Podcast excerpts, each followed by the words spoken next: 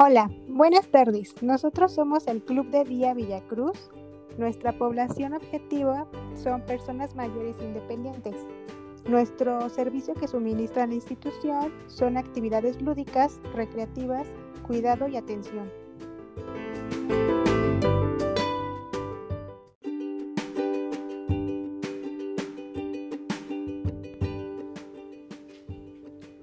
El monto de la inversión inicial es de 30 mil pesos, el capital es de 5 mil pesos, el préstamo es de 25 mil pesos, el impuesto es del 0%, los gastos son de 15 mil 500 pesos, donde se considera la renta de una casa con servicios incluidos de luz, agua y gas, el mobiliario en 3 mil pesos, los juegos de entretenimiento en 2 mil pesos, las pelotas, aros, pinturas, y más serían dos mil pesos.